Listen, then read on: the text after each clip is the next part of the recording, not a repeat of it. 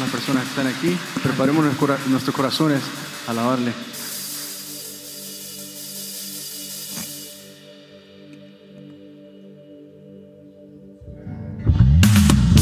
Mateo 10, 16 dice, He aquí, yo os envío como ovejas en medio de lobos, sed pues prudentes como serpientes y sencillos como palomas.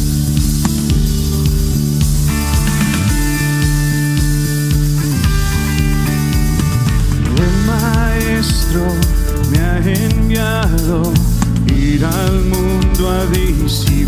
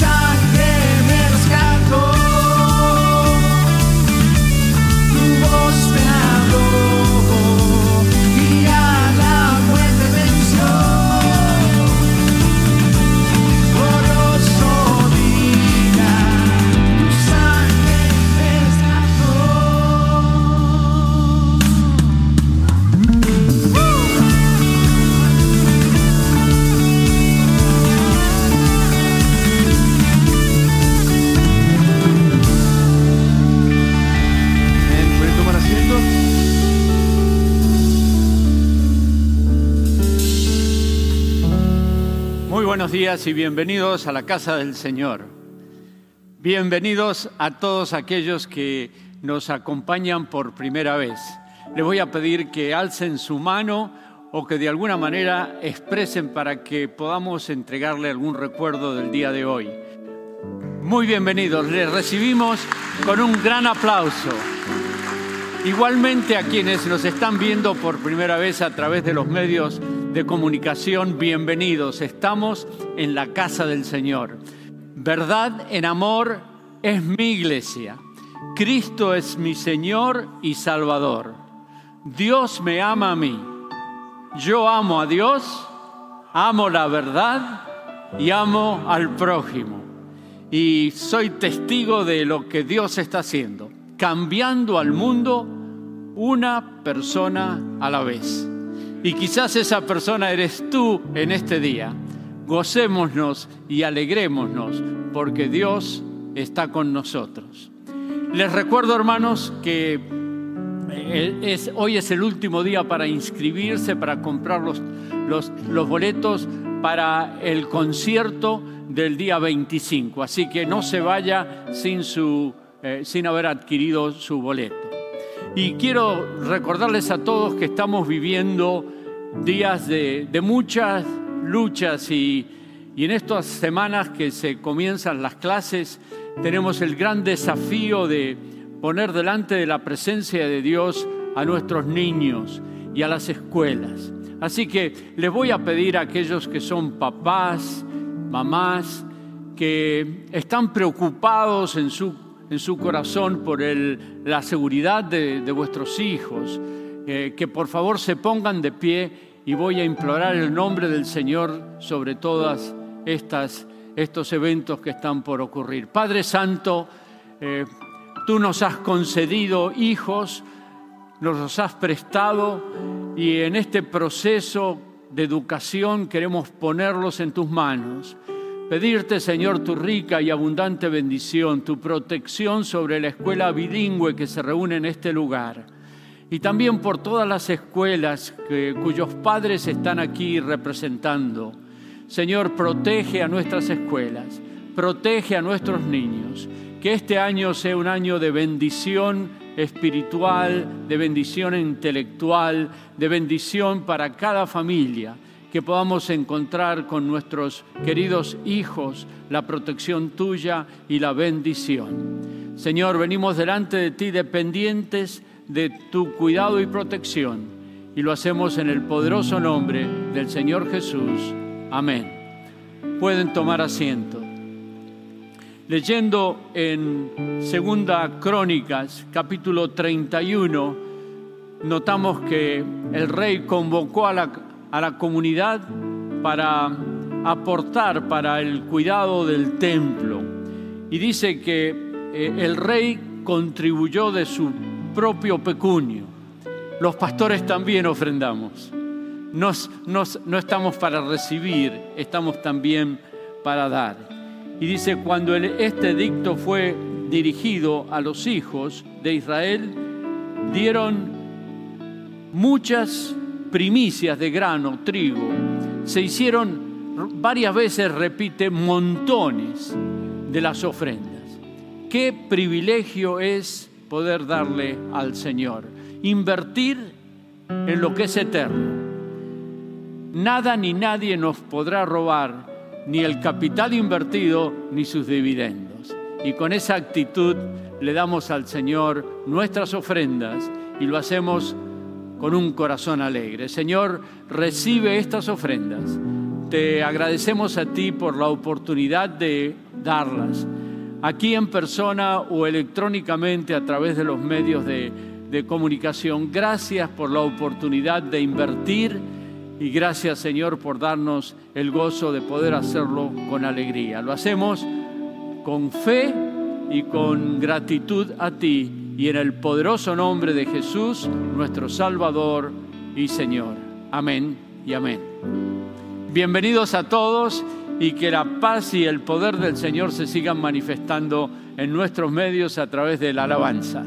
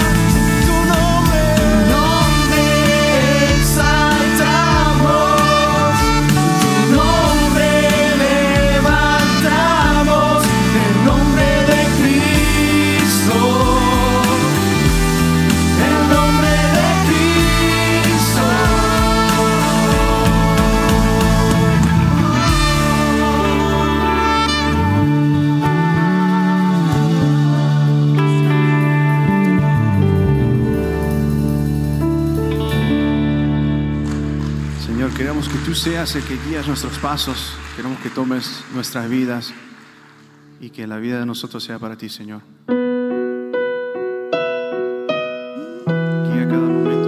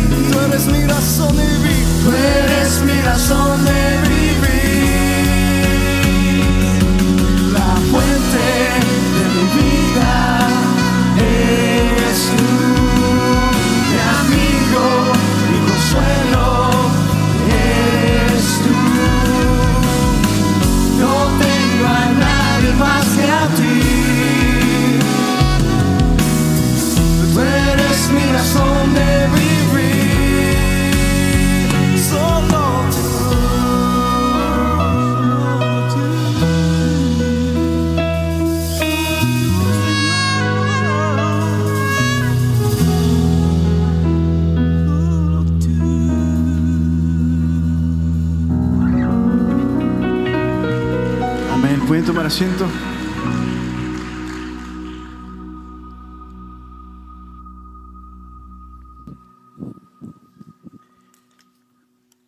Those that prefer the English language can move to the next room. Y bienvenidos una vez más a todos para escuchar algo de la poderosa palabra de Dios. No puedes controlar la inflación no puedes controlar el flujo de drogas en este país. Tampoco puedes eh, controlar la ola de calor que estamos viviendo. Lo que sí puedes controlar es tu reacción a las cosas que están ocurriendo. Tu reacción hará la diferencia.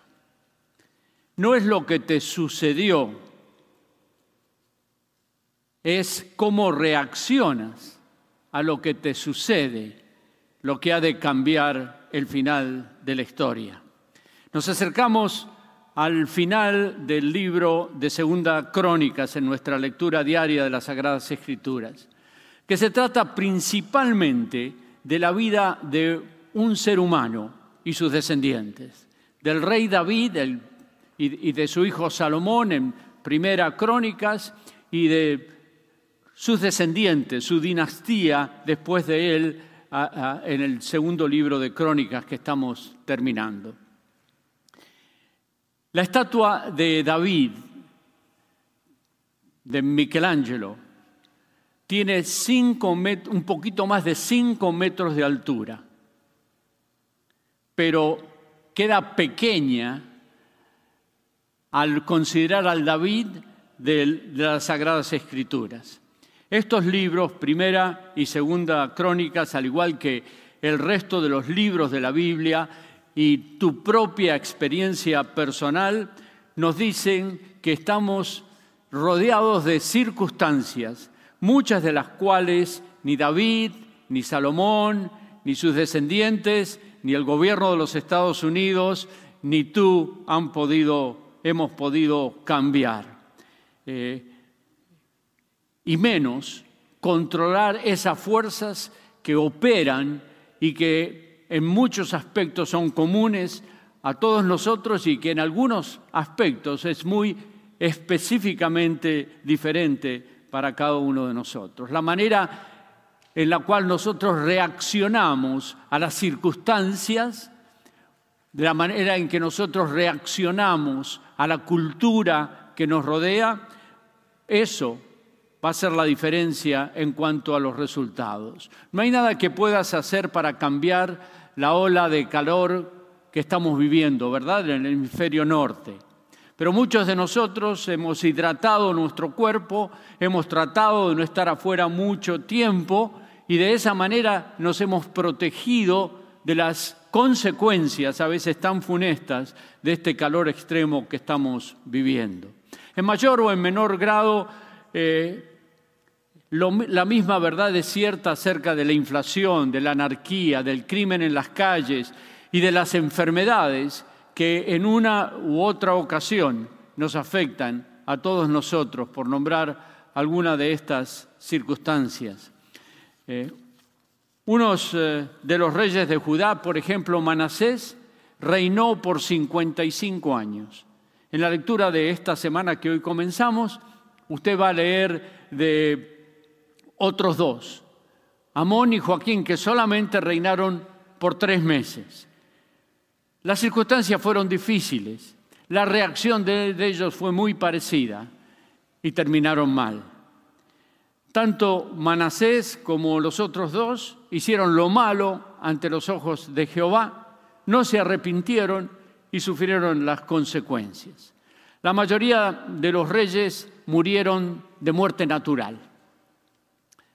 Sin embargo, algunos de ellos fueron asesinados por sus enemigos en la batalla o fuera de la batalla. Otros fueron asesinados por sus eh, asistentes y aún otros fueron asesinados por, sus propios hijos. Las circunstancias parecieran cambiar, pero la constante es la reacción de cada uno de ellos a, a las circunstancias que estaban viviendo. Algunos de ellos eh, murieron por enfermedades que fueron directamente eh, el castigo de Dios por haberse alejado de Él. Algunos vivieron vidas largas y otras, de acuerdo a, nuestros estándares, eh, murieron jóvenes.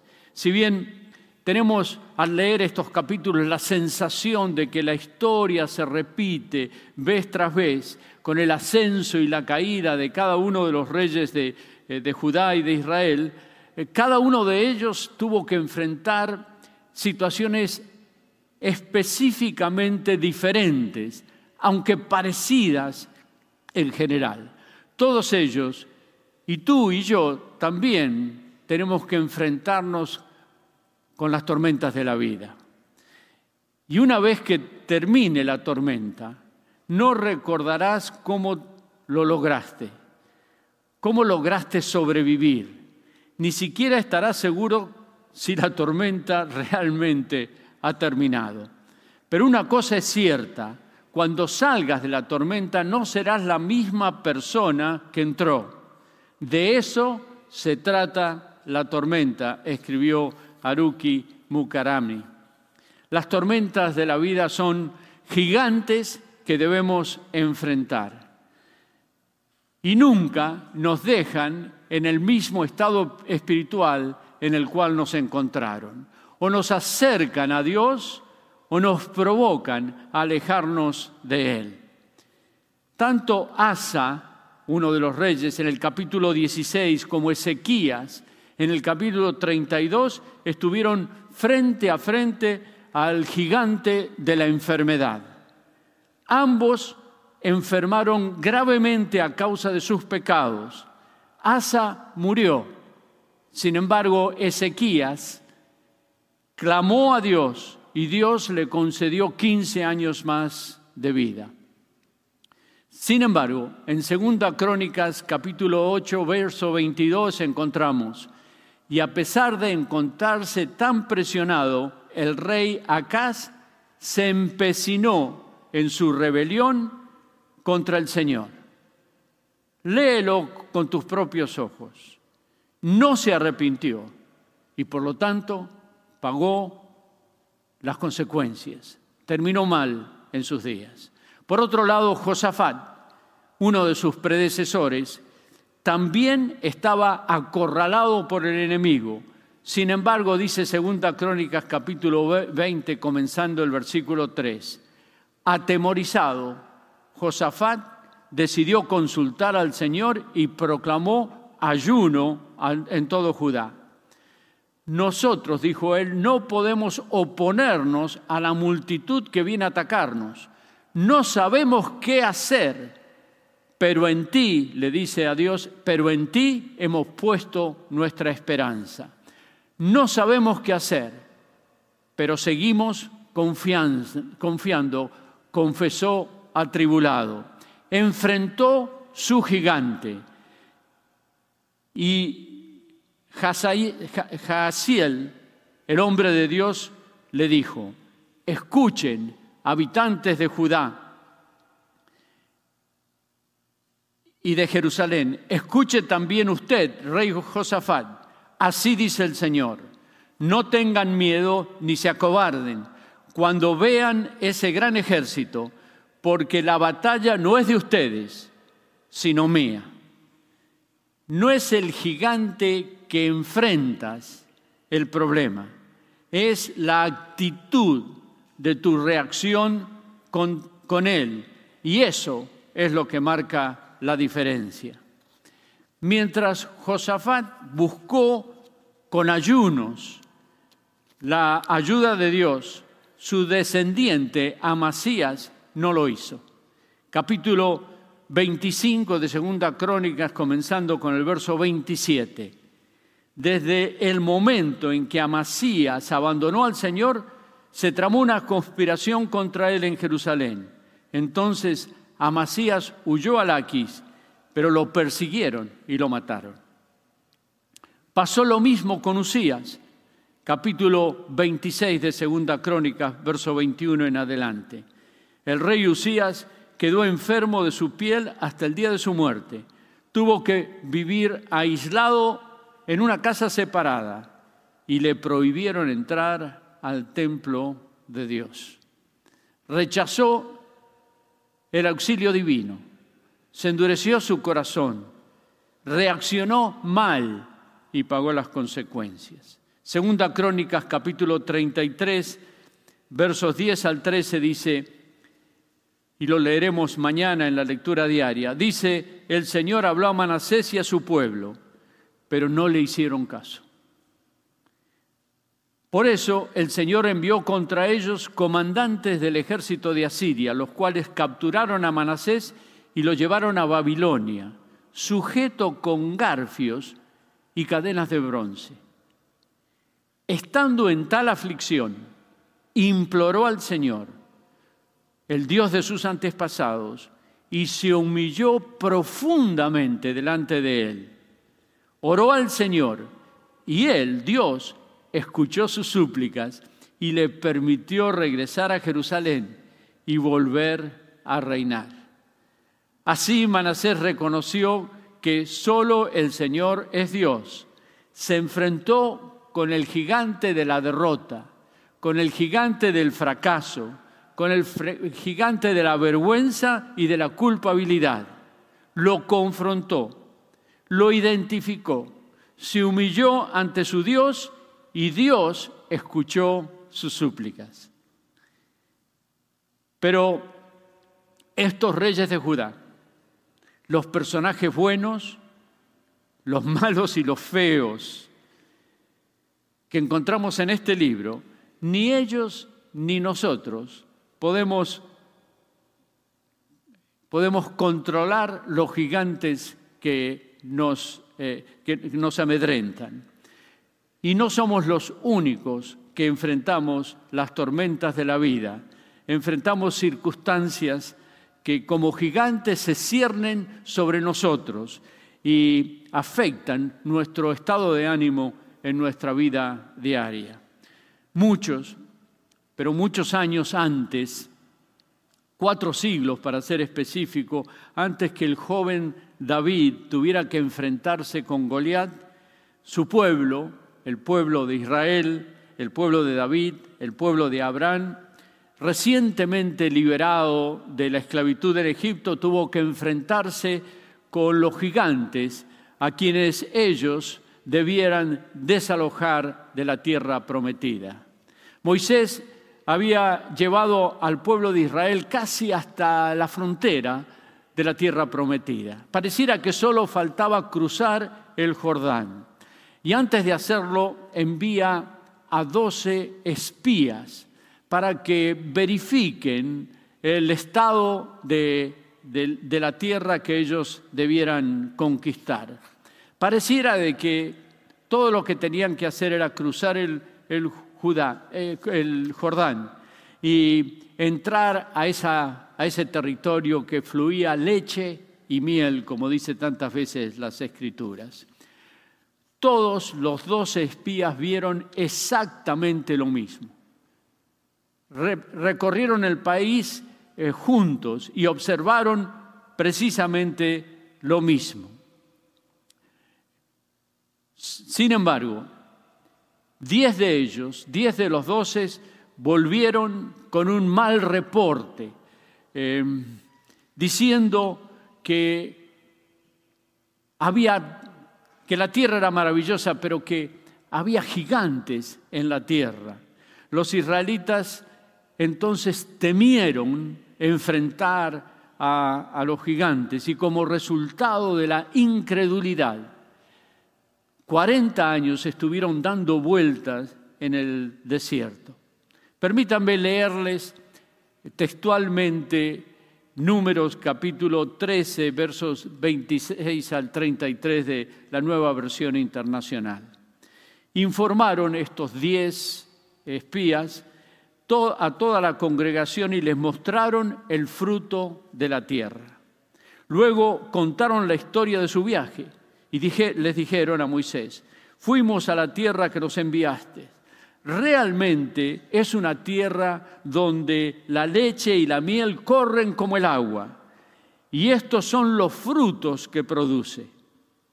Pero la gente que vive allí es fuerte y las ciudades son muy grandes y fortificadas. Además de esto, vimos allá descendientes del gigante Anak. Verso 30. Entonces Caleb interrumpe, hizo callar al pueblo que estaba ante Moisés y dijo, pues vamos a conquistar esa tierra, nosotros podemos conquistarla. Pero los que habían ido con él respondieron, no, no podemos atacar a esa gente, ellos son más fuertes que nosotros. Y decían en el verso 33, escucha, vimos también a los gigantes, a los descendientes de Anak. Al lado de ellos nos sentíamos como langostas, como saltamontes. Y así nos miraban ellos. Sabes, tú y yo también estamos rodeados de gigantes. Deudas que no podemos pagar. Papeles que no podemos arreglar.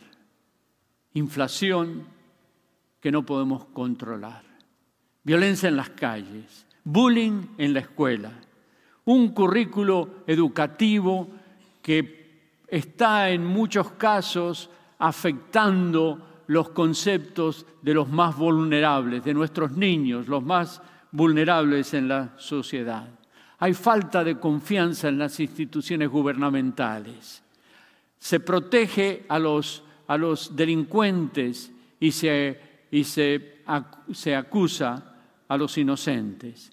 Eh, todos y, y cada uno de estos gigantes nos causan temor, pero no el temor a Dios, que es el principio de la sabiduría, es el temor a las circunstancias, el temor al futuro, el temor a enfrentar aquellas cosas que no podemos con nuestros propios con nuestras propias fuerzas gobernar.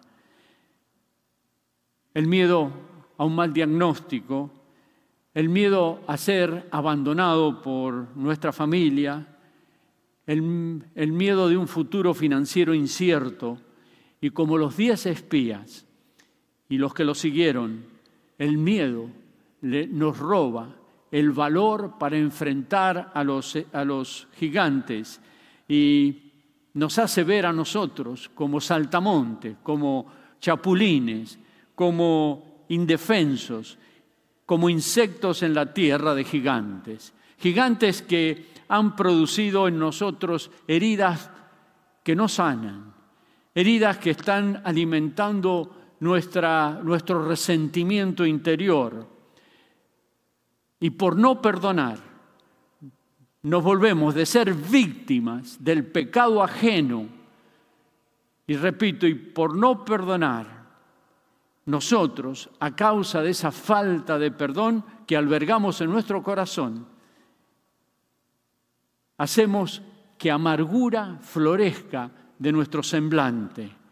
Nos hemos convertido en personas amargas e infelices en un mundo que tiene sed de conocer verdaderos triunfantes cristianos que enfrenten la vida, que enfrenten los gigantes en el poder de nuestro Dios.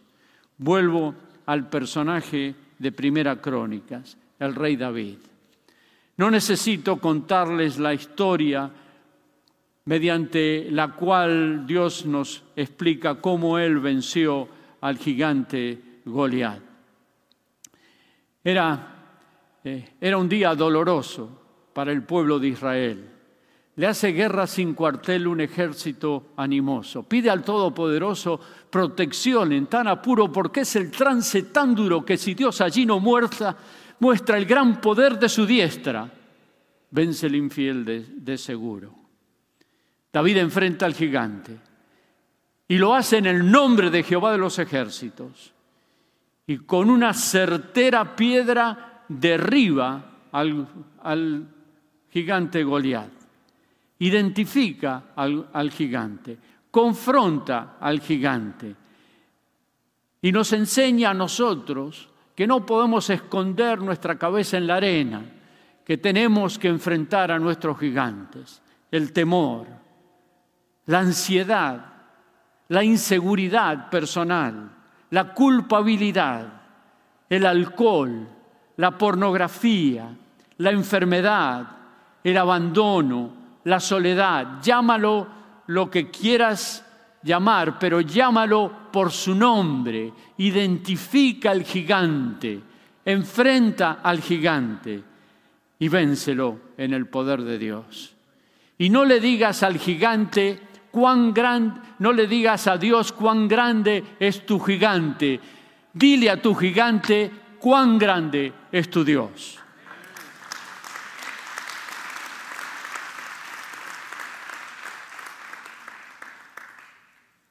Y en este día te invito a que te animes a ponerte en pie, a venir delante, a tomar una de estas piedras y a ponerle el nombre, con los plumones que aquí hay, a ponerle el nombre del gigante que te está oprimiendo. Si lo haces, descubrirás algo maravilloso. Jeremías 20:11. Jehová está a mi lado como poderoso gigante. Y Él me ayudará. Mis perseguidores serán derrotados, no prevalecerán, serán grandemente confundidos. Escribe en, una piedra el nombre de tu gigante. Quizás es la culpabilidad, quizás es el pecado en alguna de sus muchas formas. Pero te recuerdo, y, ponle la fecha de hoy, para que Satanás no te, no te robe este momento de decisión en tu vida.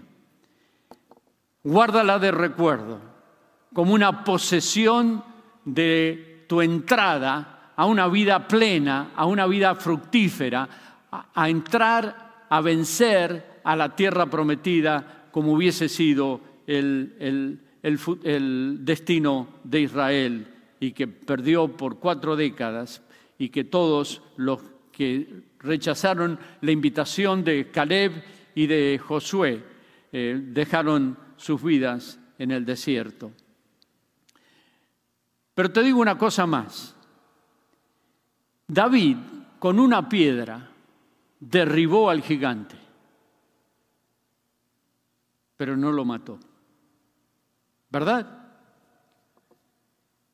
David corre con presteza, toma de Goliat la espada y le corta la cabeza.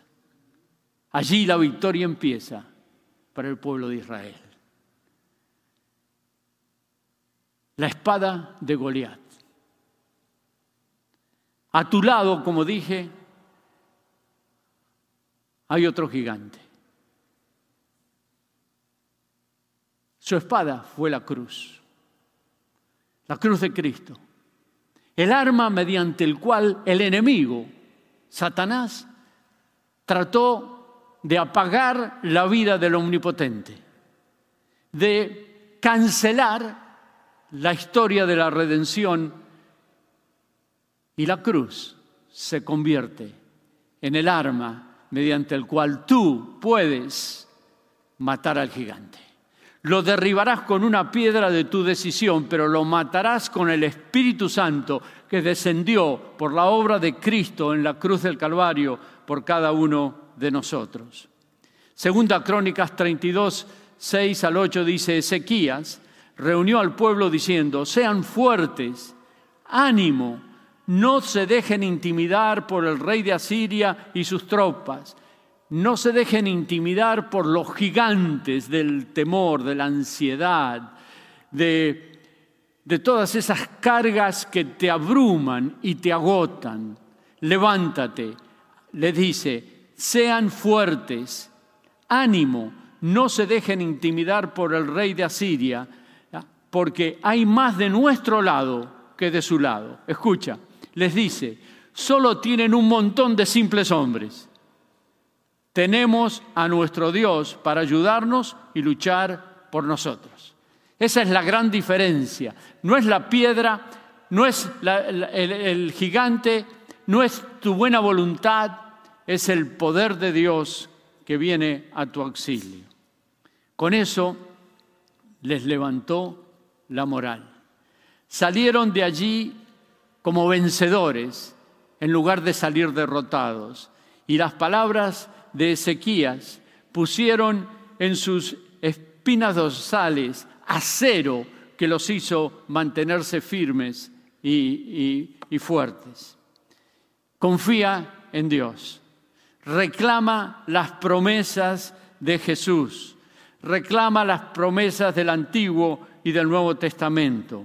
Ten en cuenta a Jesús, quien como poderoso gigante se pone a tu lado y te defiende. Pero no te olvides, no te olvides de que ese poderoso gigante una vez murió débil y frágil en una cruz. Murió frágil y débil en una cruz. El poderoso gigante se hizo débil para que nosotros, por su debilidad, nos hiciéramos fuerte. Fue desfigurado su parecer de tal manera que era irreconocible entre los suyos. No pudo ni cargar su cruz todo el camino. Cayó bajo el peso de la cruz, porque estaba llevando otro peso, el peso de nuestra culpa, de nuestro pecado. Dios cargó en él, todos nosotros nos descarriamos como ovejas. Cada cual se apartó por su camino, mas Dios cargó en él el pecado de todos nosotros y Jesús, abrumado por el pecado, sufrió débil en la cruz, nos dice Pablo escribiendo a los Corintios. Jesús estará a tu lado como poderoso gigante, porque murió en debilidad para darte a ti las fuerzas, el perdón, la salvación y la salud espiritual. El justo murió por nosotros, los injustos, para llevarnos a Él. Y por su muerte nos compró un, lugar en el cielo que ahora nos lo regala por medio de la fe a todo aquel que cree. De manera que, que Pablo le dice al carcelero de, de Filipos, desesperado por conocer la salvación, le dice, cree en el Señor Jesucristo y serás salvo, tú y tu casa. Así de sencillo, así de simple, así de poderoso, de muerte a vida. Como dijo Jesús, el que oye mi palabra y cree al que me ha enviado, tiene vida eterna y no vendrá condenación. Ha pasado de muerte a vida. ¿Quieres enfrentarte con el, el gigante de la carga de tus pecados? Cristo está aquí y te dice, ven a mí. Todos los que están trabajados y cargados, que yo daré descanso para vuestras almas. Pero también te dice a ti que tienes a Cristo en tu corazón y que has estado luchando con un gigante que no puedes, te dice, ven, identifica al gigante, ponle nombre, escríbelo en una de estas piedras, escribe la fecha en el otro lado. Y comienza tu camino a una vida plena, a una vida llena del Espíritu a una vida como debiera ser en la tierra prometida. Una vida de gozo, de paz, de lucha, sí, de lucha, de mucha lucha, pero de muchas victorias que Dios te invita a, luchar. Y entonces le voy a pedir eh, que hagan lo que es a veces tan difícil hacer, entregar nuestra carga a Jesús. Y si tú nunca has confiado en Cristo como tu único y suficiente Salvador, yo quiero invitarte en este mismo momento. Si tú no sabes acerca del destino eterno de tu alma, que tú en este momento entregues tu vida a Jesucristo. Estoy seguro que no estás preparado porque nadie está preparado. Pero Dios no nos llama a ser preparados, Dios nos llama a entregar nuestro corazón a Él y Él preparará nuestra vida, Él cambiará nuestra vida, Él será nuestro poderoso gigante de Jeremías 20:11, que está a nuestro lado para darnos la victoria. Y tú que estás luchando con, con algún gigante, puede ser sencillamente la ansiedad, puede ser tantas cosas como mencioné anteriormente. Te voy a invitar a que te pongas en pie, que pases aquí adelante, que tomes un plumón. Por aquí tiene que haber varios plumones.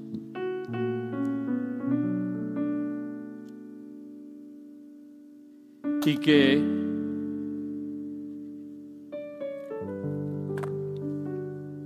sencillamente entregues tu carga a Jesucristo e identifiques aquel que hoy te invita a entregar tu carga.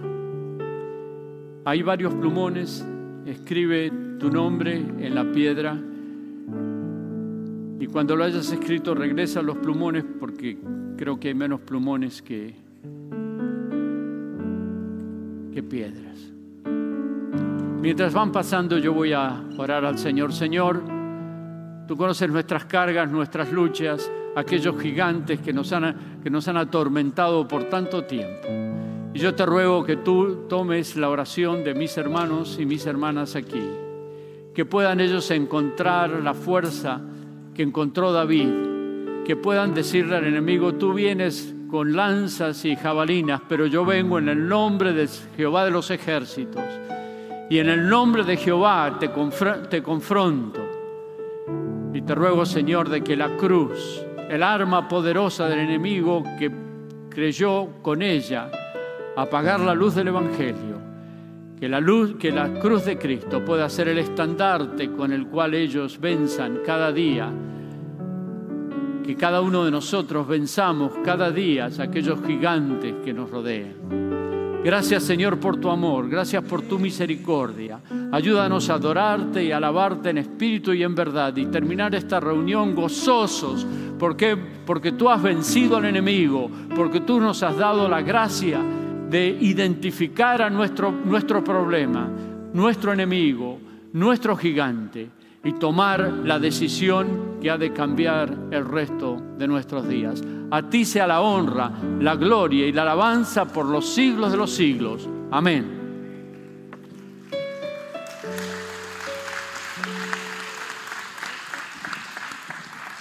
Si tú no has aceptado a Cristo y quieres hacerlo, te invito a que le digas al Señor algo así, Señor Jesús, entrego mi corazón, dile, Señor Jesús, Dilo en voz alta o en voz baja.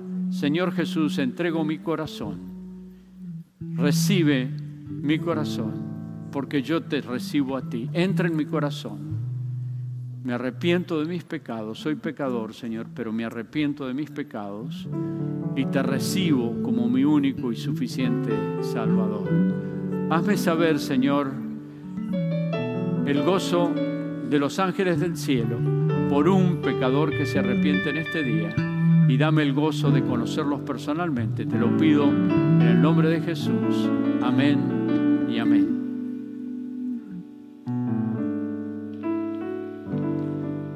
Todavía hay tiempo, pueden seguir pasando y llenar la, la roca y entregarla.